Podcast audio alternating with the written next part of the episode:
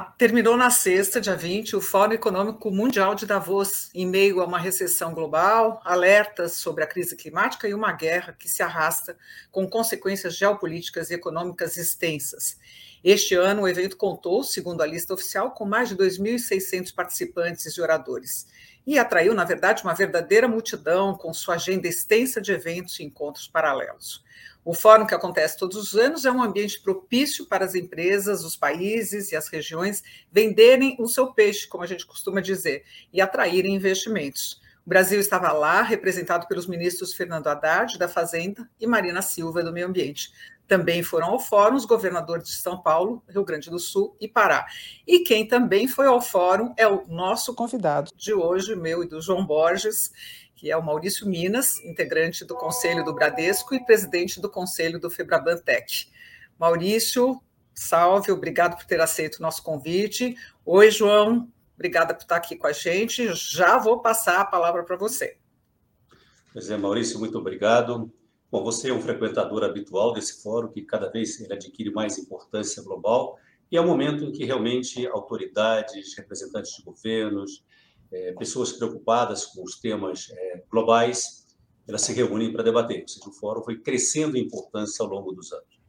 É, de uma maneira sucinta, o que você extraiu desse fórum como, digamos assim, a preocupação central desse início do ano, de ano de 2023? Bom, Mona, João, muito obrigado pelo convite. É um prazer estar aqui com vocês. Eu, primeiro, eu acho que esse foi o fórum mais importante desde a grande crise financeira de 2008 por conta de uma emergência simultânea de várias crises. É uma guerra, crise energética é, e o problema pós-pandêmico de uma inflação globalizada. O tema do fórum esse ano foi cooperação em um mundo fragmentado. E a tese é que governo, empresas, ONGs, entidades de pesquisa, todas elas precisam cooperar mais, até em contraposição ao aumento do protecionismo, a gente vê uma desglobalização e nós vemos até um ataque às democracias. Nossa cooperação ela foi o tema central do evento. Eu acho que, diferentemente dos outros anos, ainda predomina muita incerteza sobre o futuro. É, eu, eu, participei, como você disse, de muitos fóruns e sempre havia mais assertividade no discurso sobre futuro, diferentemente desse ano. De uma maneira geral, eu vi um fórum com um otimismo moderado, é menos ruim do que estávamos o ano passado. Isso não quer dizer que voltamos à normalidade. A gente deve estar, é, do ponto de vista do fórum, nós estamos numa trajetória de é, melhora, quer dizer, o viés ele é um viés mais positivo. E, e como sempre, é, o Fórum Econômico Mundial, particularmente essa reunião de Davos, ela é fundamental para que nós nos conectemos, a gente aprenda e se crie um espírito de colaboração. Isto vale entre os participantes de um país e vale cross-país. Eu acho que esse é um dos grandes ativos que o Fórum sempre traz. Agora, Maurício, segundo a organização, foi um número recorde de participantes, mas, por outro lado, teve um número bem menor de chefes de Estado. Isso seria um sinal de que o Fórum está perdendo fôlego ou que, de que cada um desses chefes de Estado estava cuidando ali da sua cozinha, dos problemas que são é, muito grandes por todas essas questões que a gente já levantou aqui no início da, da entrevista.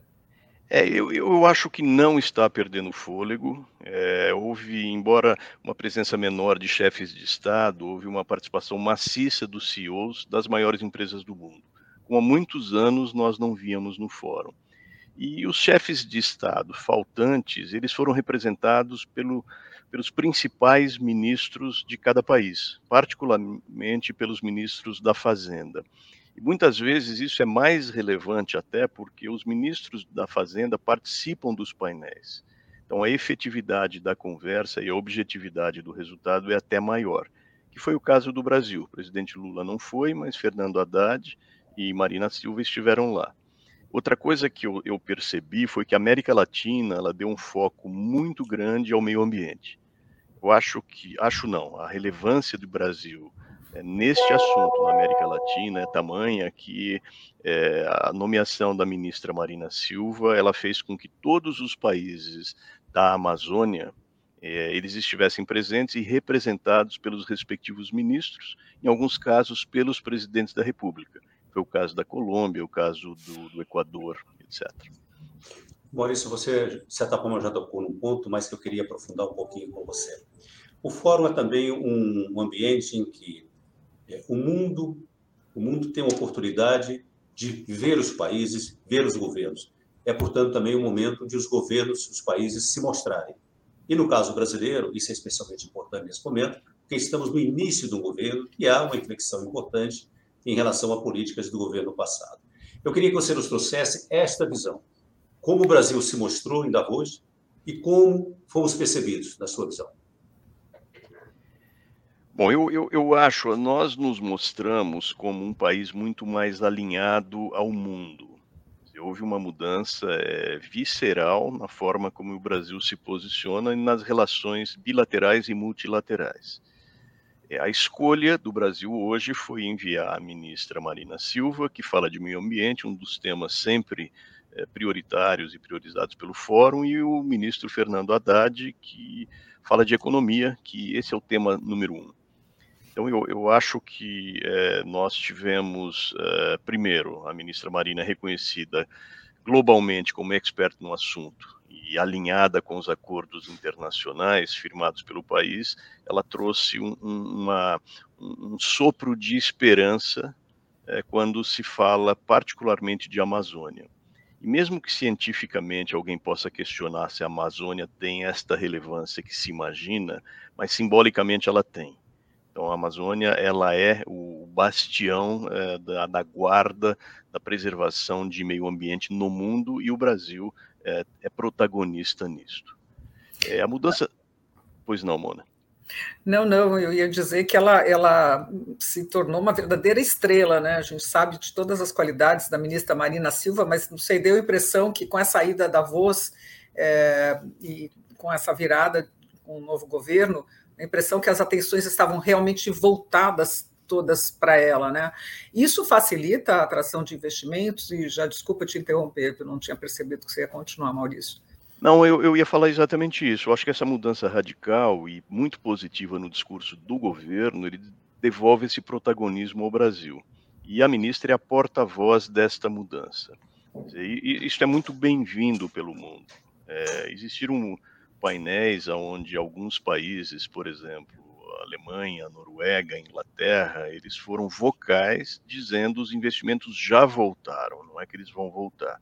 Todos aqueles fundos é, que é, suportavam a proteção do meio ambiente na Amazônia, eles foram congelados e agora eles retomam com, e retomam com força. Tá? Eu acho que eles foram tão vocais que eu prefiro acreditar que isso de fato vai acontecer. É, ela foi muito requisitada, foi o foco de atenção da mídia, de governos, da, do fórum, de ONGs.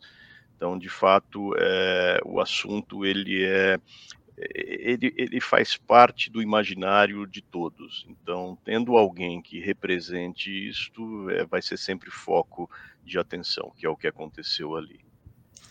Você tocou num ponto, desculpe, pode continuar, Maurício. Não, eu, eu, eu, vocês também me perguntaram. É, eu, eu, acho que o, o, ministro Haddad ele já teve um discurso muito mais pragmático e assertivo. E, e na minha opinião, ele acertou o tom. Ele falou do que é mais relevante, de como aumentar a receita, como controlar custos e, particularmente, da reforma tributária, que vai ser uma reforma fatiada, mas ela deve existir num prazo relativamente curto. Então, é, este compromisso do governo com disciplina fiscal, é, ele, ele soou muito bem aos olhos do mundo. A gente, eu acho que o investidor ainda tem uma dúvida se aquilo que ele está falando, é, de fato, vai ser 100% é, suportado pelo presidente Lula, que é quem tem a última palavra. Mas neste início as coisas caminharam bem. Eu também ressaltaria um outro ponto que está muito ligado à sustentabilidade e à economia simultaneamente. Nós temos uma janela de, de oportunidade para o Brasil no que se refere à energia limpa e alimentos. São dois é, ofensores no, no, no cenário global hoje, e nós, felizmente, temos condições naturais que nos permitem explorar tanto um quanto o outro. Eu posso até falar um pouco mais detalhes nisso daqui a pouco. Esse, esse realmente é um tema importante. Você falou na questão da América Latina, e o mundo está numa nova situação geopolítica, vamos dizer assim, gera uma nova discussão sobre a questão energética por causa da guerra, da invasão da Ucrânia pela, pela Rússia. E a América Latina aparece aí como uma oportunidade, talvez, que ela nunca teve, é, no, digamos assim, na fronteira da modernidade, do avanço tecnológico e das oportunidades. Então, você tocou em duas questões cruciais. A América Latina como fornecedora de alimentos que o mundo precisa e, ao mesmo tempo, um, digamos assim, um ambiente para sustentabilidade. Não só a preservação das nossas florestas, que é uma coisa necessária, mas também na produção de energia limpa. Eu queria que você desenvolvesse um pouquinho mais, porque isso gera uma situação nova para o Brasil, que o Brasil deve trabalhar para aproveitar bem. Eu queria ouvir um pouco a sua impressão a partir do que você ouviu e ouviu lá no fórum. É, existe hoje uma preocupação muito grande em função, principalmente da guerra, de nós termos mexido para muito pior a matriz energética do mundo. A Europa, em função da escassez do gás russo, ela acabou ativando é, usinas de carvão e isso precisa é, ser revertido o mais rápido possível. Então, é, nesse aspecto, o mundo ele acredita que a gente consiga e, e possa até fazer uma transição para energia limpa, é, desativando o carvão, ainda usando óleo e aumentando a participação relativa do gás, porque o gás é considerado menos sujo do que o combustível fóssil óleo. Agora, o, o objetivo final é a energia limpa, e é nesse sentido que Brasil, em particular, está excepcionalmente bem posicionado nossa matriz energética, ela tem a hidrelétrica como sendo a principal fonte é, de geração, é, mas ela eh, já é acompanhada de perto pela soma de eólica e solar. É, isso exige, energia eólica e solar exige vasta área de terra, exige condições naturais onde você consiga é, a produção dessa energia, coisa que o Brasil tem particularmente é, no Nordeste. É, e aqui vem uma outra discussão, né, uma coisa que eu, eu vi lá que é, me impressionou. Nós estamos num processo de eletrificação do mundo, começando pelos carros. Esse processo na velocidade atual, ele vai exigir do mundo até 2030, ou seja, sete anos, que nós tripliquemos a produção de energia elétrica. Esse desafio é gigantesco. E por trás dessa produção de energia elétrica está a produção com energia limpa e não é, no, na matriz energética atual. E aqui, é, de novo, nós é, nos posicionamos nos poucos países que possam entregar isto. Tá? Eu vou pegar o exemplo do automóvel. É, hoje se fala muito em veículo movido a hidrogênio. O hidrogênio ele é perfeito porque ele é absolutamente limpo, mas ele exige energia para ser produzido. E essa energia precisa ser limpa, porque se você não tiver na cadeia de valor green em toda ela, não faz sentido. Você usar carvão para produzir energia, é, hidrogênio. Então, aqui, é, e esse é um, é um ponto que eu acho que o, o próprio ministro Haddad comentou, dizer, nós temos condições de ter tecnologia no Brasil para a produção de hidrogênio a partir de energia limpa. Outra oportunidade para o país é nós é, convidarmos empresas que têm compromisso com net zero a virem ao Brasil tirar suas plantas de países que não têm condições de energia elétrica, energia limpa, e transferi-las para o Brasil, porque nós daríamos uh, energia boa, barata e, e, green. Então, é por isso que eu digo há uma oportunidade, e é uma, essa oportunidade ela é material. E eu falo Brasil porque é o principal país da América Latina, mas isso vale para a maioria deles. No início da minha abertura, Maurício, eu disse que uh, Davos é um lugar para as pessoas venderem o seu peixe, né? E estavam lá os governadores, os nossos ministros, né? Você acredita que eles conseguiram vender o Brasil para essa atração que você menciona aí de, de novas plantas, plantas limpas, uh, indústria do futuro? Mona, eu, eu acho que sim, eles fizeram um bom trabalho. Eu, eu acho que os três governadores, em particular, são bons exemplos de governantes modernos, eh, conectados com o mundo atual, eh, o discurso para atrair investimento e preocupados com a agenda ESG. Eles reforçaram todos esses pontos. Eh, eu, eu acompanhei inúmeras reuniões bilaterais, não vi todas, obviamente, mas e, e eu vi interesses diversos. São Paulo focou muito em privatização, nós ainda temos ativos é, do Estado é, com potencial de serem privatizados e de grande valor, coisa que já não existe, por exemplo, no Rio Grande do Sul, que fez esse trabalho no último mandato do, do próprio governador Eduardo Leite. É, todos eles, os três governadores, é buscando atrair investimentos para o Estado nessa linha que eu comentei, é, em particular energia e alimentos, porque se tratam de duas necessidades claras do mundo, mas não só isso. E o governador do Pará, por razões óbvias, ele focou muito em meio ambiente e com uma agenda também bastante positiva. E eu, eu acho que é, o fundamental de cooperação governo-empresa se dá muito no nível estadual, até mais do que no nível federal. Então, nesse sentido, a presença do Brasil é, ela foi forte e foi diversa. Porque, coincidentemente, para bem, nós tivemos um estado do Sul com uma característica, tivemos o estado de São Paulo com uma outra característica e um estado do Norte é, com uma outra característica. Então, esta, vamos dizer, proatividade dos governadores estarem em Davos, eu vejo com, como, na prática, com efeitos muito bons. Maurício, pensando aqui a partir do teu depoimento, seu testemunho e sua observação em Davos, é interessante, porque se o Brasil tem urgência em recuperar investimento, o mundo também tem urgência em fazer essa inflexão, especialmente em relação à sustentabilidade e em relação também à questão, à situação nova da geopolítica que já comentamos aqui. Ou seja, você acha que essa dupla, duplo sentimento, sensação de urgência, tanto nossa como necessidade de Brasil, quanto deles de também aproveitar uma oportunidade, já que tivemos uma inflexão sobre a abordagem na questão da sustentabilidade e meio ambiente aqui no Brasil. Isso vai ser, digamos assim, uma força para alavancar essas relações cooperativas dessas áreas? Eu, eu acho, João, que tem toda a possibilidade de. Agora, como tudo na vida, o segredo é a execução. Acho que o discurso está muito alinhado, as intenções elas estão convergentes o Brasil tem esta oportunidade, a questão nossa agora é, de fato, executarmos aquilo que nós estamos falando. As metas, em algumas situações, em alguns casos, são bem agressivas. Por exemplo, a, ministra Marina, ela se comprometeu com desmatamento zero no prazo de dois anos. Não é simples fazer isso, mas é possível.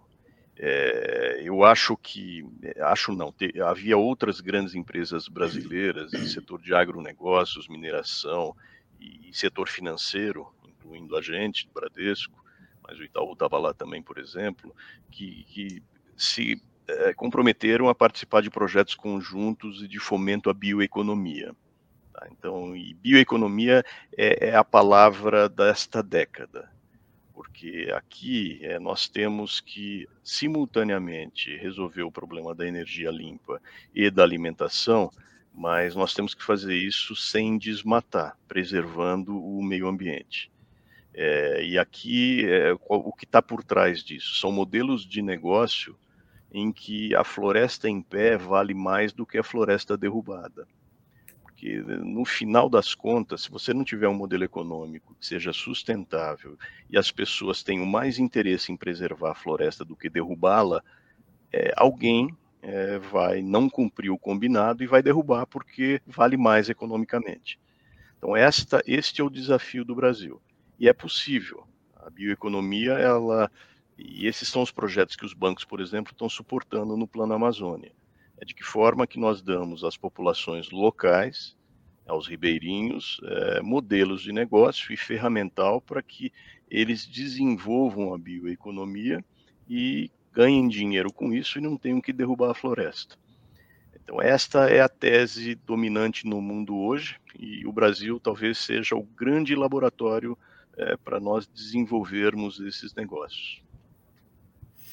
Maurício, agora a gente não pode esquecer que o mundo vive uma, uma recessão, né? os países ricos, inclusive, né? uma situação que a gente já convive aqui no Brasil há algum tempo. E durante o fórum foi divulgada uma pesquisa em que dois terços dos economistas-chefes dos setores público e privado entrevistados diziam esperar uma recessão global já agora em 2023. Essa preocupação, ou esse resultado da pesquisa se confirmou ao longo das discussões? Isso também foi tema da agenda? Foi, Mona, sem dúvida foi, porque a economia, como eu disse, ela é sempre tema é, transversal. Ela, na verdade, ela permeia qualquer tipo de discussão. E se não houver prosperidade econômica, você não tem recursos é, para uh, desenvolver e praticar o que está sendo definido ali. Mas, mas eu acho que, particularmente em relação ao que você pergunta, tem muita simetria nessas análises. Então, a gente vê uma Europa em recessão e com viés ainda negativo é, se falou muito de um Estados Unidos uma possibilidade ainda de soft landing, ou seja, com, ou sem recessão, com uma recessão é, pequena, mas certamente se recuperando muito rápido. Então, a posição dos Estados Unidos ela é oposta à da Europa. É, há uma dificuldade em definir qual que é o nível terminal de juros, porque o mundo ainda passa por uma inflação alta. Então, nos Estados Unidos, é, ninguém garante qual que vai ser o nível terminal. Será que vai ser 5? Será que vai ser 6? Mas, de qualquer forma, é muito acima do que se imaginava é, no início da pandemia. Tem uma boa surpresa em relação à China. O crescimento está vindo em 2023 acima do esperado seis meses atrás. A reabertura da economia é, após a política do Covid-0 é, ter sido abortada, tem sido uma fonte aqui de otimismo. E a América Latina, que infelizmente a perspectiva é de baixo crescimento. A gente deve ter um crescimento abaixo dos últimos anos e da, inclusive da média histórica. Então, eu respondendo, é, preocupa, mas há uma simetria nas análises. Algumas áreas do planeta vão melhor é, em 23 e outras áreas nem tanto. Maurício, é, talvez nunca tenhamos passado por uma situação em que é, o tema da economia, da, do crescimento da economia, da qualidade desse crescimento esteve tão correlacionada com a questão da sustentabilidade, que décadas atrás eram coisas, digamos assim, vistas como coisas de pessoas românticas e utópicas, uhum. hoje é uma realidade que se impõe pela questão do aquecimento global e pela consciência da sociedade cada vez maior de que é preciso lidar com esse tema. É, e você falou muito bem que o segredo das coisas é executar. Quer dizer, não adianta ter ideias se elas não forem executadas.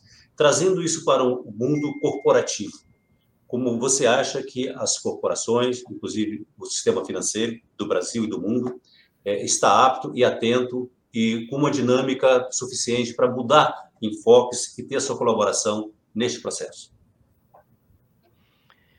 É, bom, isso não, é, não, não, é uma resposta simples, porque é um conjunto de ações. Não existe aqui uma bala de prata, na minha opinião. É, eu, inclusive tem bastante aprendizado, coisas que nós nunca fizemos e precisamos começar a fazer. Então eu talvez eu venha a ser repetitivo aqui, mas em primeiro lugar o engajamento forte das empresas nas ações que são coordenadas com o governo. Então, eh, tem que ser criado esse ecossistema. Ninguém isoladamente é, vai conseguir fazer a diferença. Quando a gente fala em proteção ambiental, inclusive governo, ele não pode ser sinônimo de governo federal. Para dar uma ideia, no estado do Pará, eu aprendi isso com o governador, 50% das terras são federais, 25% das terras são estaduais e 25% das terras são municipais, aquilo que possa ser preservado pelo Estado. Então, é um, é, um, é um ambiente que exige cooperação entre as partes envolvidas. Nós, da iniciativa privada, acho que nós precisamos, no caso dos bancos, é ter programas de financiamento e, particularmente, para o microempreendedor, para aquele que vai gerar a bioeconomia no seu pequeno ecossistema e vai deixar de desmatar. Então, ele vai usar o ecossistema que já existe a favor da bioeconomia e ganhar dinheiro com isso. As empresas de mineração, as empresas de é, proteína e agronegócios, etc., eu acho, e elas estão fazendo isso, elas estão é, destinando parte do lucro é, para este trabalho de educação dos povos nativos. Eu ouvi muito e participei, inclusive aprendendo, porque não sou expert nessa área, de quão importante é educar as populações locais para que eles entendam e consigam é, conviver com uma floresta em pé mais valiosa do que a floresta derrubada. É, contra os, vamos dizer assim, os criminosos é a força da lei. Mas esse é um pedaço do problema. O outro pedaço é como a gente torna uma floresta economicamente viável e sustentável. Então, aqui, o Brasil é protagonista. Nós temos a maior área é, de floresta é, tropical do mundo. É, nós temos programas que são programas é, milionários, em algumas situações bilionários, e eu acho que a gente tem uma janela de quatro anos com um governo absolutamente favorável a esse tipo de iniciativa para que esses projetos se materializem e nós tenhamos resultados concretos. Então é um, é um investimento é, multilateral. E também já tinha dito, mas vários países estão interessados nesse tipo de financiamento. Eu, eu falei com três deles, ouvi Noruega, ouvi Alemanha e ouvi Inglaterra, mas certamente outros países europeus, inclusive os Estados Unidos, estariam é, participando desses esforços conjuntos. E o, e o, Brasil tem também, eu te ouvindo aqui falar, Maurício, a maior população indígena, as tribos indígenas que já estão educadas né, a conservar a floresta, a cuidar, não, não precisariam nem, de, podem até ensinar né, tudo que a gente pode extrair sem, sem danos, né? Quer dizer, eu acho que assim não tem outro país que tenha uma população como a nossa indígena. Não, né? Corretíssimo. É, você tem razão. Eu, eu, simplifiquei dizendo os povos nativos, mas entre eles está, estão os indígenas, cuja população é a maior do mundo. E também para dar uma ideia da dimensão, no estado de Pará vivem é, mais de 20 milhões de pessoas. O estado do Pará ele é maior do que Alemanha, França e Itália juntos. Nós temos é, um dos estados, que é o segundo maior, Amazonas é maior ainda, com uma população de mais de 20 milhões de pessoas, numa área que é, é a Europa Central praticamente inteira. É, então, existe um, uma, um efeito escala que é monumental. E quando você dá esta cultura aos povos locais, nós estamos falando de um efeito multiplicador é considerável. E os indígenas são parte desta equação. E para eles vale muito mais a história da floresta em pé, do que a floresta derrubada, porque além da, do aspecto econômico, esta é a vida deles, é, esse é o habitat dos indígenas e, é algo a gente, como ser humano, nós temos que preservar. Isso é parte da cultura da humanidade. Perfeito, Maurício. É, agora, falamos muito dessa questão da economia sustentável, que é o tema do momento e será cada vez mais. Agora, o Brasil, nos últimos anos, ele projetou uma imagem de que não se importava com o sistema e com um dano de imagem muito grande. É, eu queria ouvir de você o seguinte: é, em que velocidade você acha que as coisas têm que marchar para que realmente essa primeira impressão que é positiva que você disse, como você trouxe como testemunho, para que a gente também não perca essa oportunidade e consolide os nossos projetos aqui, os nossos sonhos de ter uma economia mais sustentável e de preservação de coisas sensíveis, como vocês comentaram e você, Mona, a questão indígena? Eu, eu, eu acho que é, nós precisamos ser rápidos. Tá? De uma maneira geral, o discurso oficial do Brasil ele foi um discurso bastante agressivo com metas ousadas. Criou uma expectativa é, extremamente positiva a respeito do país e a respeito daquilo que se pensa fazer. Agora, essa expectativa ela precisa ser de alguma forma é, atendida sob pena de nós cairmos em descrédito. Então, acho que esse é o grande desafio. É, e aqui é, precisa de projetos que materializem o que nós estamos dizendo. Então, precisa de projetos importantes na área de energia, na geração de energia limpa. Nós precisamos garantir que a meta que a ministra Marina comentou de desmatamento zero em dois anos, ela de fato é, comece a mostrar uma trajetória de diminuição rapidamente. É, eu acho que é, a aproximação, a reaproximação do Brasil nos mercados globais é, vai abrir fronteiras para exportação de alimentos que hoje elas, eu diria que estão fechadas, porque o interesse econômico ele se sobrepõe a qualquer coisa. Mas eu acho que nós vamos ter melhores condições de negociação e a gente vai, de uma certa forma, diversificar o nosso mercado comprador. Então, tem ações práticas são necessárias. Um outro ponto que eu, eu achei importante foi o questionamento sobre é, a democracia no Brasil. Dizer, eu, eu, todas as reuniões que eu participei, aquelas bilaterais one-to-one, -one, a primeira pergunta que os estrangeiros me faziam era o que, que aconteceu em 8 de janeiro. Dizer, o Brasil corre um risco de, no, no seu regime democrático, e a conclusão depois das conversas é que não, é, porque apesar da, da referência ao ataque do Capitólio, a conclusão que o mundo teve foi que o Brasil lidou melhor com o rescaldo do golpe ou da tentativa do que os Estados Unidos. Ação rápida, as prisões, a união dos três poderes, apoio dos governadores, tudo isso veio de uma forma muito eficaz e, e ela é contundente, dizendo é, o nosso regime é um regime democrático, é, nós temos um Estado de direito e ninguém tem autorização para ameaçá-lo. Então, nesse sentido, é, a gente sai de lá com uma visão de risco à democracia baixa. Tá? De, Ou de seja, um, certa... ganho, um ganho institucional.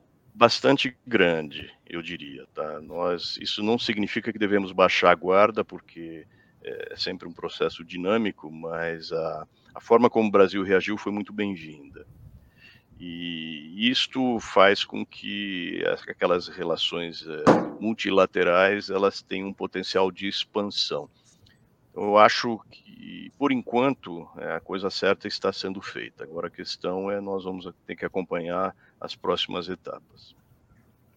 E Maurício, especificamente em relação ao sistema financeiro, houve alguns recados, alertas em Davos, na agenda oficial, eh, nos fóruns paralelos, que a gente sabe que tem muita discussão na paralela também. Você mesmo disse que ia de um prédio para o outro ali, debaixo da neve acompanhar, tentar acompanhar tudo.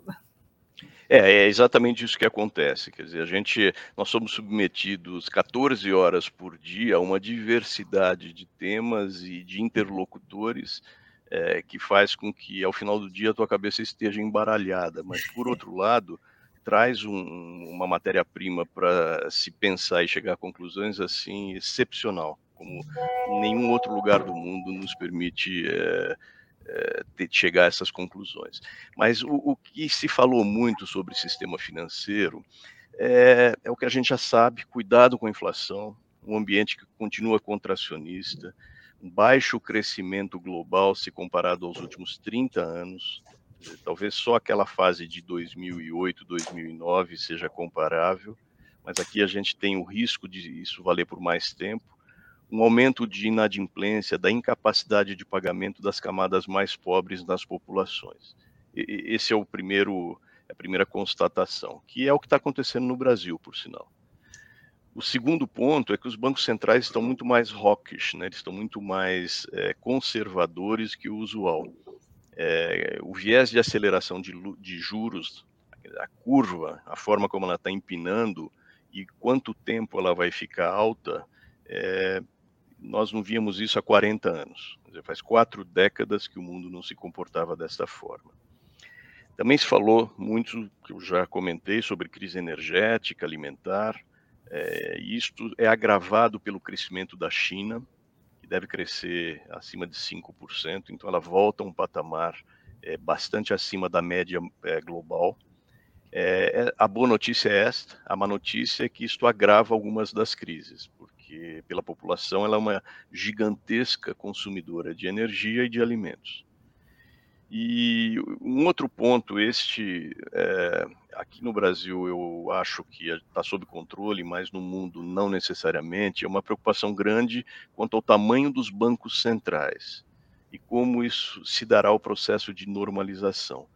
Porque durante a pandemia houve a tal do helicopter money, dizer, houve um afrouxamento de políticas monetárias, se colocou muito dinheiro na economia, é, e isto foi feito com os balanços dos bancos centrais. E é a principal causa da inflação. Então, agora a questão é como é que nós voltamos ao normal. E esta volta ao normal, ela pode ser recessão em algumas regiões e pode ser, vamos dizer, uma um, uma sensação de um V, que é o caso dos Estados Unidos. Você cai, faz um soft landing, preferencialmente, e depois volta a crescer. Então, esta, o tamanho dos balanços é, é uma outra preocupação do ponto de vista econômico. Maurício, ouvindo você, tantos temas, tantos pontos importantes discutidos em Davos, é, me, deu, me, deu, me dei conta aqui agora que também teremos o nosso pequeno fórum, pequenos em comparação global, mas ele é importante aqui no Brasil, que é o nosso Febrabantec lá no mês de junho, onde o tema não é apenas tecnologia, que é, esse Febrabantec remete à tecnologia, mas contamos aí com a sua colaboração como presidente do conselho do Febrabantec para trazer esses temas, para a gente formatar esses temas e atrair personagens importantes para a gente debater profundamente algumas dessas questões. Não é isso? Perfeito, João. É, isso para mim sempre é um prazer é, e acho que a, tecnologia para o setor financeiro ela é espinha dorsal e ela é viabilizadora de modelos de negócio que impactam diretamente a população do país. Então, nós, como bancos, a gente tem obrigação de expor o que está sendo feito e qual é o potencial da utilização disto em produtos, em serviços que atendam a população. Acho que, felizmente, nos últimos anos, é, a popularização de serviços financeiros veio, está é, tá aí para ficar. Nós temos um regulador, que é o Banco Central, que é, ele é muito ativo nesta democratização dos serviços e conta conosco para executar essa estratégia. Então, é, em Davos, a gente sempre ouve muito sobre para onde o mundo está indo. Este ano, em particular, é, eu acho que inteligência artificial, é, você ter, é, tem uma nova tecnologia chamada é, Chat GPT, que, que, é uma forma de muito mais inteligente de, de se criar conteúdo, é uma aplicação é, de tecnologia é, num outro nível como nós nunca tínhamos visto. Então essas discussões todas, elas têm no sistema financeiro um caso de uso sempre relevante. E provavelmente é disso que nós vamos falar no Febrabantec agora em junho. Muito obrigada, Maurício. Você trouxe aqui vários inputs. Estamos muito curiosos, né, João, para continuar tocando com você as reuniões da curadoria do Febrabantec. Aguardem, né? Logo, logo, em junho está aí com todos esses temas e muitos outros. Maurício, te agradeço mesmo todo o seu tempo aqui por ter podido conversar com a gente. Agradeço também ao João Borges, também que tem um tempo muito exíguo, não é, João? E, e, é isso. Não sei se alguém quer mais uma palavra final. João, Maurício, foi muito. Fica com o Maurício, certamente ele tem alguma mensagenzinha final aí, né, Mona? Não, eu agradeço a oportunidade. Eu acho que é sempre bom é, nós é, é, compartilharmos essa visão que eu tenho a oportunidade de ter em Davos. Eu faço isso na minha organização e faço questão nas comunidades onde eu participo de compartilhar um pouco do que eu aprendi porque esta visão mais holística de mundo, ela posiciona o país e posiciona as empresas desse país é, num outro patamar. Nós não podemos ter a ilusão que o Brasil é autossuficiente e que cada uma das nossas empresas também o seja. Então, acho que aqui é, um, é parte do, do meu dever, é compartilhar isto com vocês e com quem estiver nos assistindo. Então, é um prazer, contem sempre comigo e vamos lá. E bom Febrabantec 2023 para todos nós. Muito obrigada. Muito obrigada por ter compartilhado aqui com a gente. Nós ouvimos o Maurício Minas, integrante do Conselho do Bradesco e presidente do Conselho de Febrabantec. Eu sou Ana Dorf e estamos aqui com o João Borges e nos despedimos aqui, esperando sempre que você acompanhe as nossas entrevistas e os nossos canais digitais. Até a próxima. Até. Obrigado.